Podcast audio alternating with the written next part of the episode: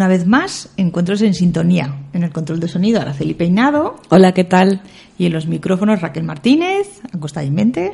Hola, muy buenas a todos y a todas. Y quien nos saluda, Maribel Orgaz. Pero esta vez es diferente, porque hemos decidido hacer un especial de poesía. Oh. Y un especial de poesía femenina o poesía escrita por mujeres. Hemos traído, bueno, poetas de todas partes, hispanoamericanas, polacas, españolas, algunas mm, totalmente consagradas y que seguro que reconocéis y os suenan, y otras que a lo mejor son más desconocidas.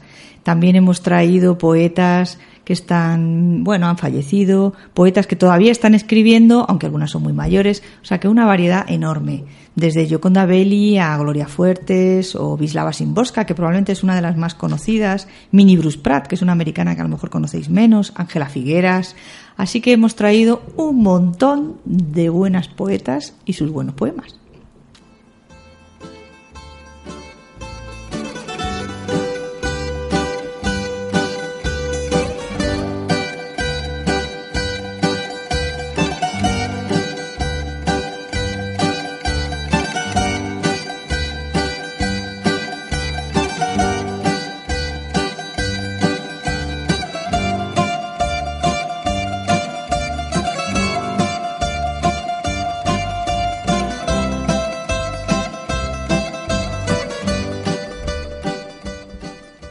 Nuestra primera poeta o poetisa es Yoconda Belli, que es una autora nicaragüense.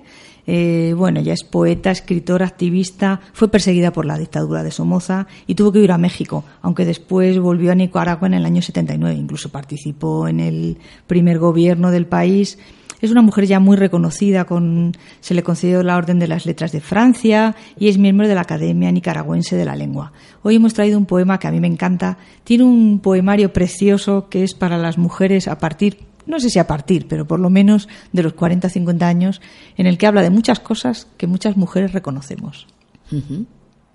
Y Raquel podía empezar a leer con, con Gioconda Belli todas estas poetas que vamos a traer hoy.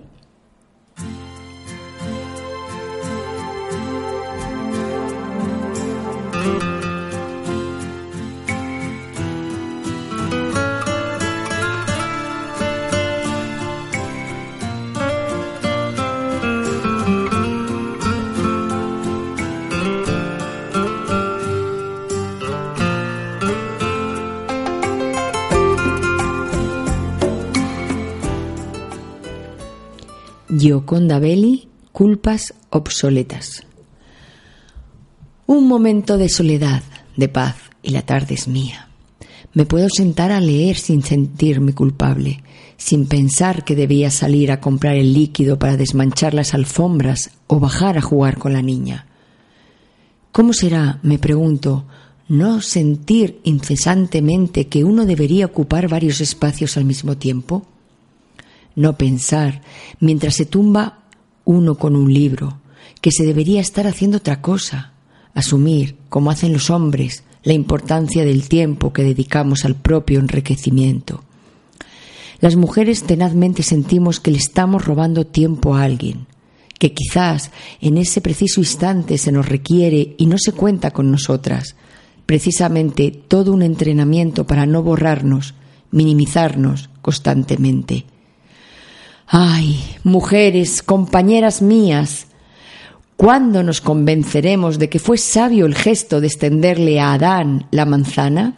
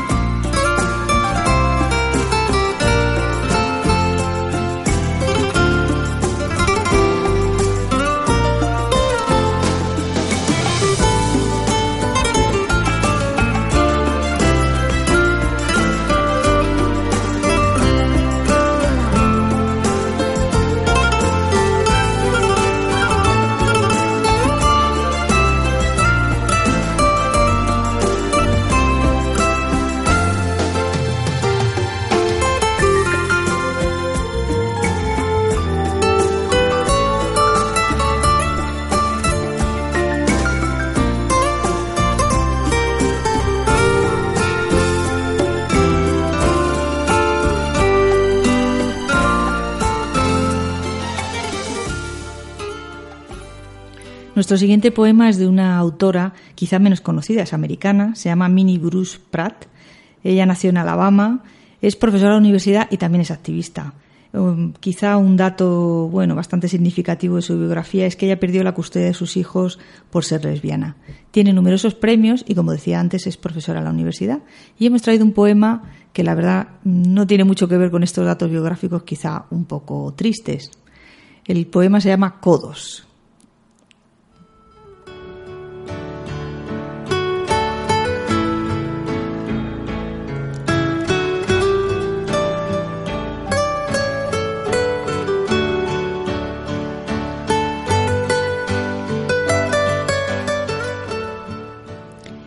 Mini Bruce Pratt. Codos. Cúbrete los brazos. No dejes que tus codos se vean. Eso es lo que mis vecinos allá en Alabama dicen a sus hijas para que ningún codo relleno o delgado, moreno o rosado incite a otros a la pasión. Pero si pensara que mis flacos bicolores codos fueran a traerte, si pensara que mis enjutos, huesudos codos pudieran retenerte, agitaría los brazos como un pollo, como un pavo real, como una gallina de Guinea.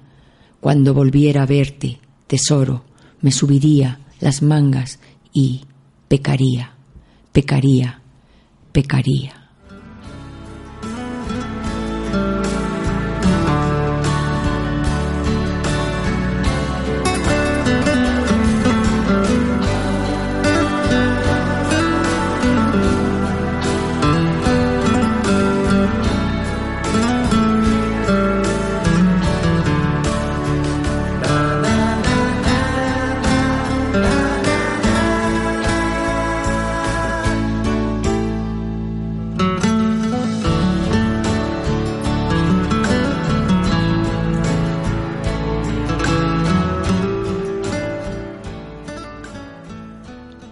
Gloria Fuertes es una escritora muy conocida en España, pero probablemente mucho más conocida por toda su ingente obra de poesía para niños. Sin embargo, la poesía de adultos también es una maravilla y merece la pena recuperarla y releerla. Ella nació en 1917, era de familia humilde y ella cuenta que jugaba por Tirso de Molina, en la zona del Rastro. Trabajó en horribles oficinas, cuenta ella, y dice que siempre tenía claro que quiso ser escritora desde muy pequeña obtuvo una beca Fulbright, que a lo mejor es un dato poco conocido de ella, y estuvo en Estados Unidos del 61 al 63. Ella dice, la primera vez que entré a la universidad fue para dar clase en ella.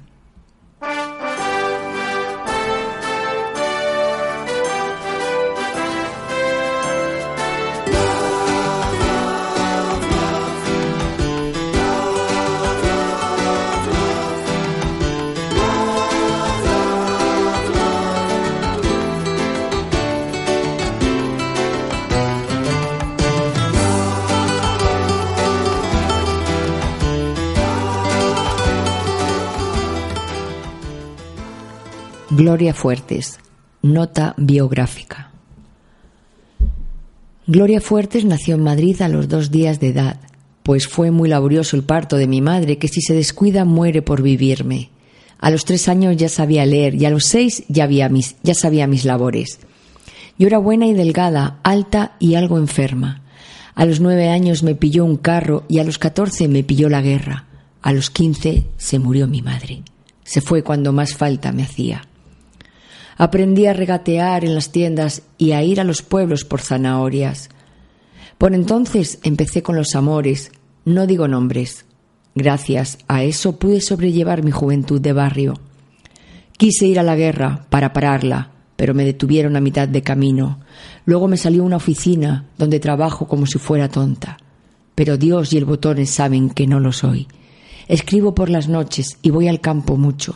Todos los míos han muerto hace años y estoy más sola que yo misma. He publicado versos en todos los calendarios, escribo en un periódico de niños y quiero comprarme a plazos una flor natural como las que le dan a Pernán algunas veces.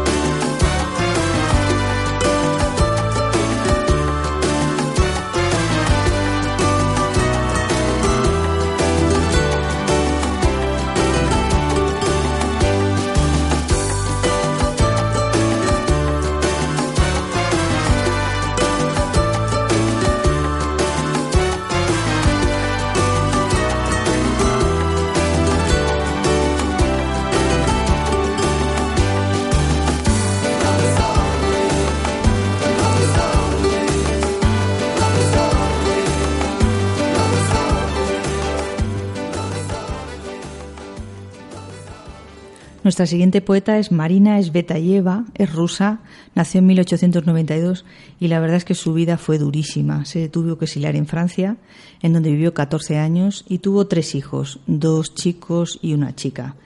Eh, Svetayeva se suicidó en el año 41. Pasó muchísimas dificultades y mucha hambre. Tuvo incluso que entregar uno de sus hijos a que se lo criaran en un hospicio porque no podía ni mantenerlo. Y su obra es conocida, su gran obra, que es una maravilla, por su hija Ariadna, que también estuvo en un gulag.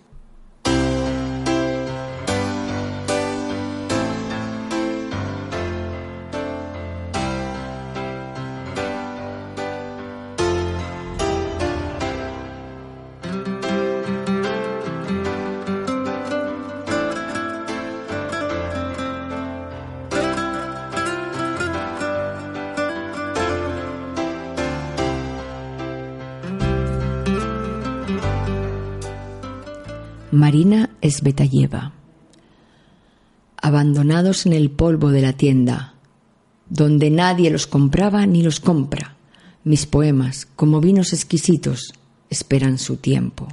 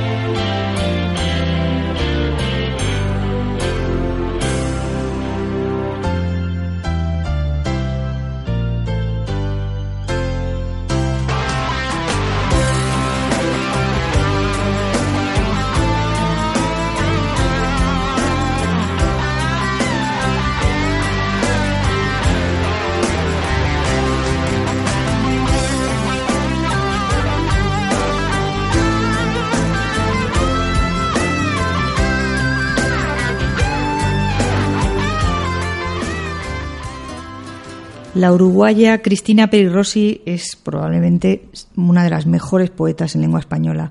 Está traducida a más de 20 lenguas, incluida el yidis. Es Premio Internacional Rafael Alberti, Premio Loewe, fue beca Guggenheim. Bueno, es una autora consagrada. Es hija de italianos. Ella dice que leía en la enorme biblioteca de su tío y vive en España desde el año 75, definitivamente. Tuvo algunos años en los que intentó volver a Uruguay, pero dice que finalmente tenía que volver a un país del que se había ido y que ya no existía.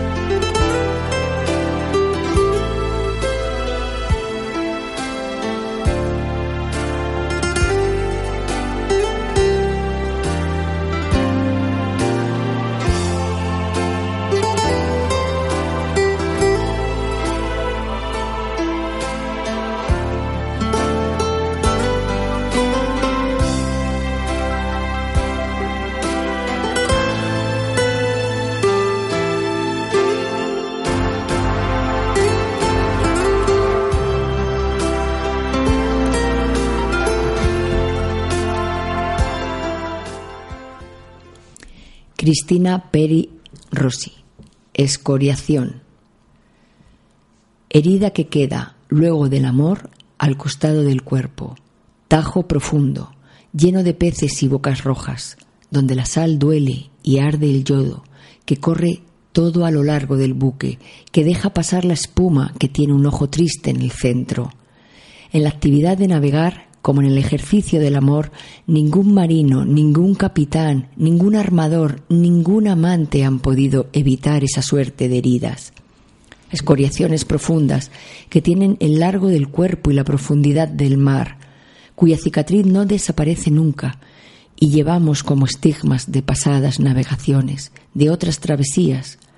Por el número de escoriaciones del buque conocemos la cantidad de sus viajes, por las escoriaciones de nuestra piel, cuántas veces hemos amado.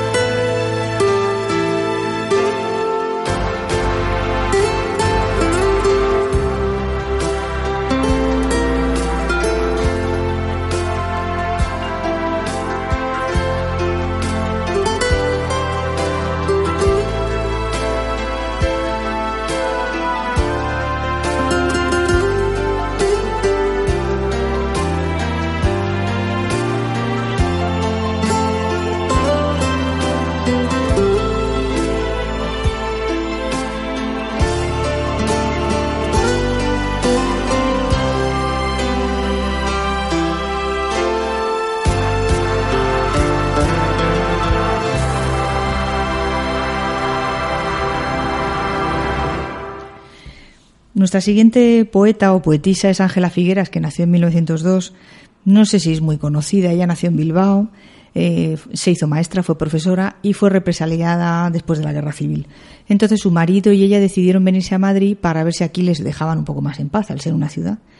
Y en Madrid ella escribió un libro de poemas, parece ser que conectó con, con otros literatos, pero trasladaron a su marido Avilés en el trabajo.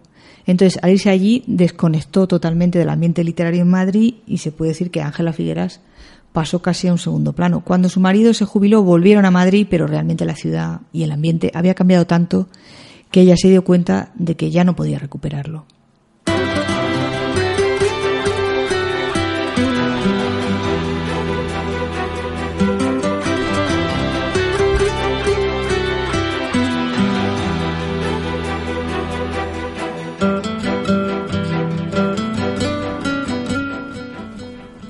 Ángela Figueras, cuando nace un hombre. Cuando nace un hombre, siempre es amanecer, aunque en la alcoba la noche pinte negros cristales. Cuando nace un hombre, hay un olor a pan recién cocido por los pasillos de la casa. En las paredes, los paisajes huelen a mar y a hierba fresca, y los abuelos del retrato vuelven la cara y se sonríen. Cuando nace un hombre, florecen rosas imprevistas en el jarrón de la consola, y aquellos pájaros bordados en los cojines de la sala silban y cantan como locos. Cuando nace un hombre, todos los muertos de sangre llegan a verle y se comprueban en el contorno de su boca. Cuando nace un hombre, hay una estrella detenida al mismo borde del tejado y en un lejano monte o risco brota un hilillo de agua nueva. Cuando nace un hombre, todas las madres de este mundo sienten calor en su regazo y hasta los labios de las vírgenes llegan un sabor a miel y a beso. Cuando nace un hombre, de los varones brotan chispas, los viejos ponen ojos graves y los muchachos atestiguan el fuego alegre de sus venas. Cuando nace un hombre, todos tenemos un hermano.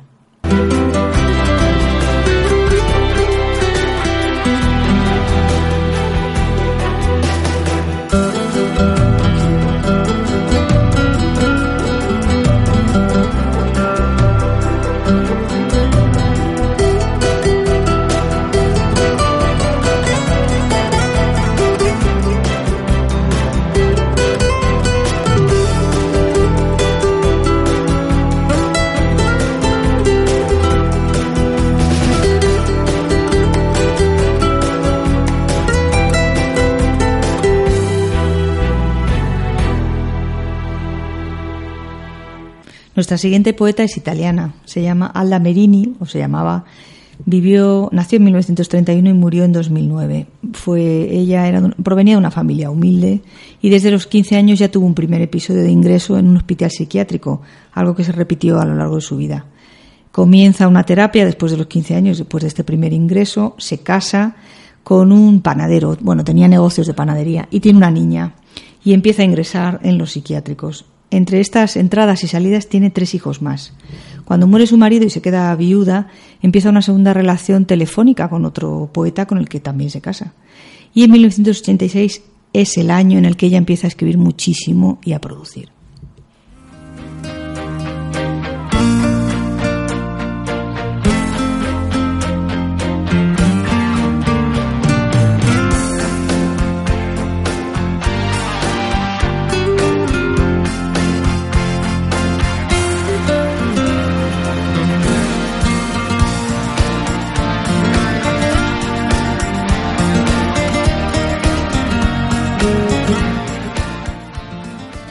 Alda Merini, Carta de Amor. Escribe una carta de amor solamente que tenga la semilla de un gran suspiro y después olvídala en la memoria para que yo la pueda escuchar. De noche, cuando duermes, aunque tú no lo sabes, vengo a buscarte. Mi límite frío de sueño se compagina con el tuyo. Vivimos sobre dos desiertos que al atardecer se transforman en colinas y desnudo mis senos en la noche, ansiosa de que tú lo mires.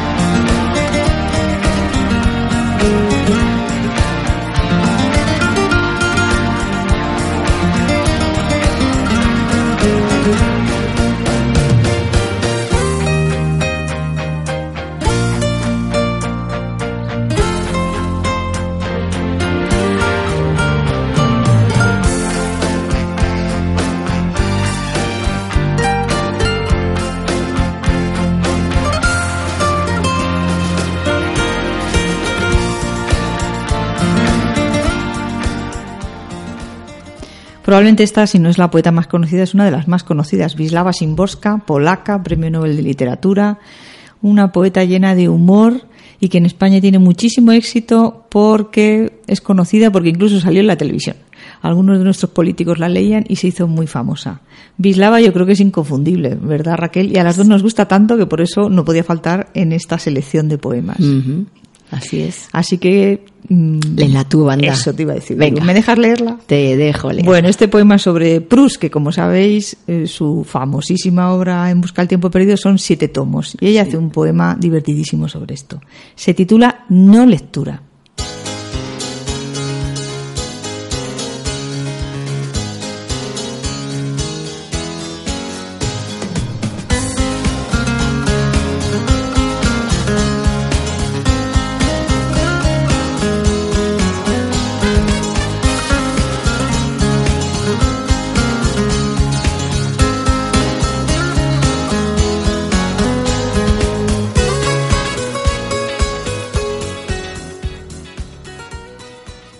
No lectura, Vislava Simborska. A las obras de Proust no les añaden en la librería un mando a distancia. No podemos cambiar a un partido de fútbol o a un concurso donde ganar un Volvo. Vivimos más, pero menos precisos y con frases cortas. Viajamos más rápido, más a menudo, más lejos, aunque en lugar de recuerdos volvemos con fotos. Aquí yo con un tío, aquel creo que es mi ex, aquí todos en pelotas, así que seguramente es una playa. Siete tomos, piedad, ¿No se podía resumir, abreviar o mejor mostrar en imágenes todo eso? Una vez pasaron una serie que se titulaba Las muñecas, pero mi cuñada dice que era de otro que también empezaba por P. Además, seamos sinceros, ¿quién es ese? Al parecer escribió en la cama un montón de años, página tras página, a una velocidad limitada, y nosotros, con la quinta puesta y toquemos madera, saludables.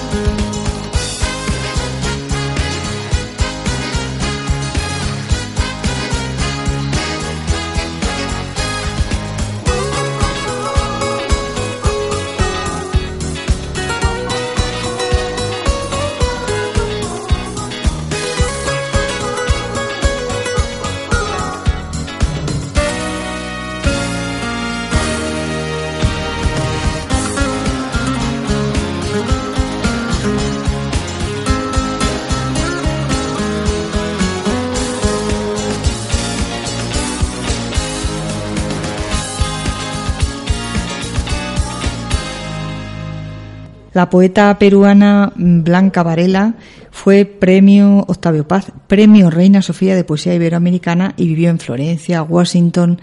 Murió en 2009, no hace mucho tiempo. Y este poema que hemos traído es una maravilla.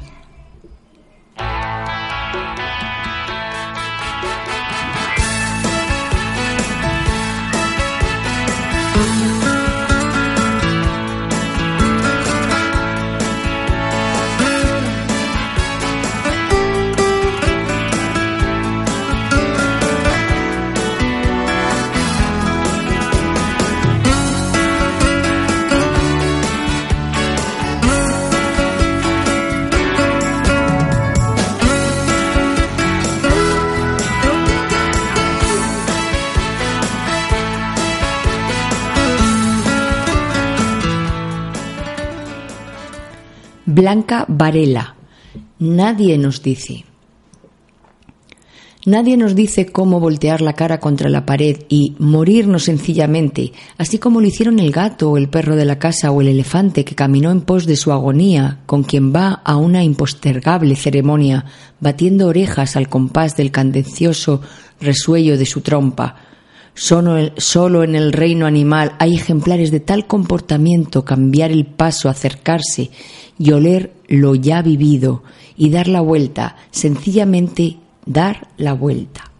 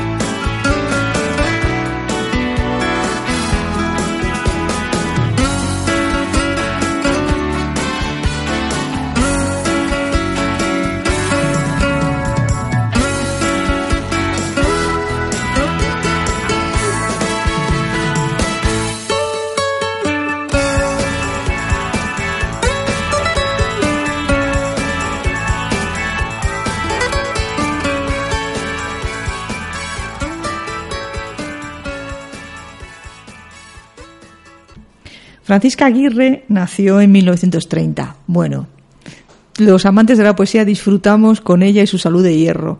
Fue, o perdón, es eh, mujer de, Félix Grande, que es otro poeta. Él sí falleció, que como mucha gente sabrá, eh, es un, era un experto en flamenco.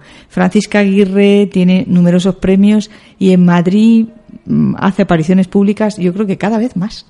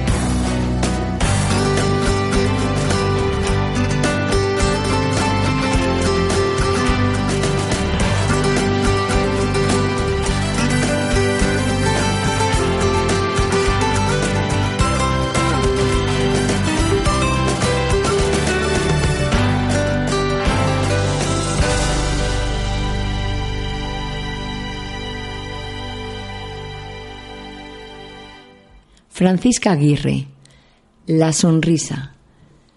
Después de pensarlo y pensarlo, después de mucho meditarlo, he llegado a la conclusión de que la sonrisa, observen ustedes que no digo la risa, sino la sonrisa, la tímida sonrisa, sea tal vez una prueba de la existencia de Dios. La sonrisa de algunos niños africanos me hace creer que a lo mejor el pobre Dios no sabe cómo perdonarnos y debe andar metido en algún rincón de su cielo, llorando sin parar.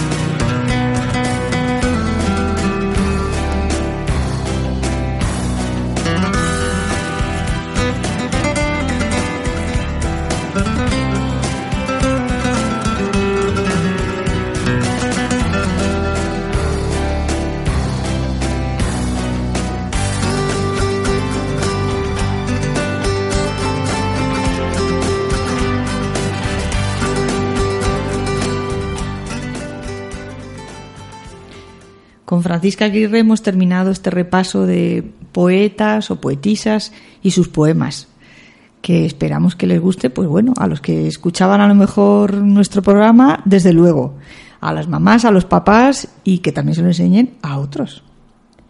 Claro, y que también lo pueden, lo podían escuchar sus hijos y sus hijas, ¿no? Dependiendo de la edad. O sea, a lo mejor un niño de tres años no, pero alguien, un niño, una niña de nueve, diez años, perfectamente lo puede escuchar. Algunos de ellos son muy amenos para que lo escuchen los niños. Así que esta historia. Haremos más especiales de poesía, ¿verdad? Sí. Si Posca merece un especial.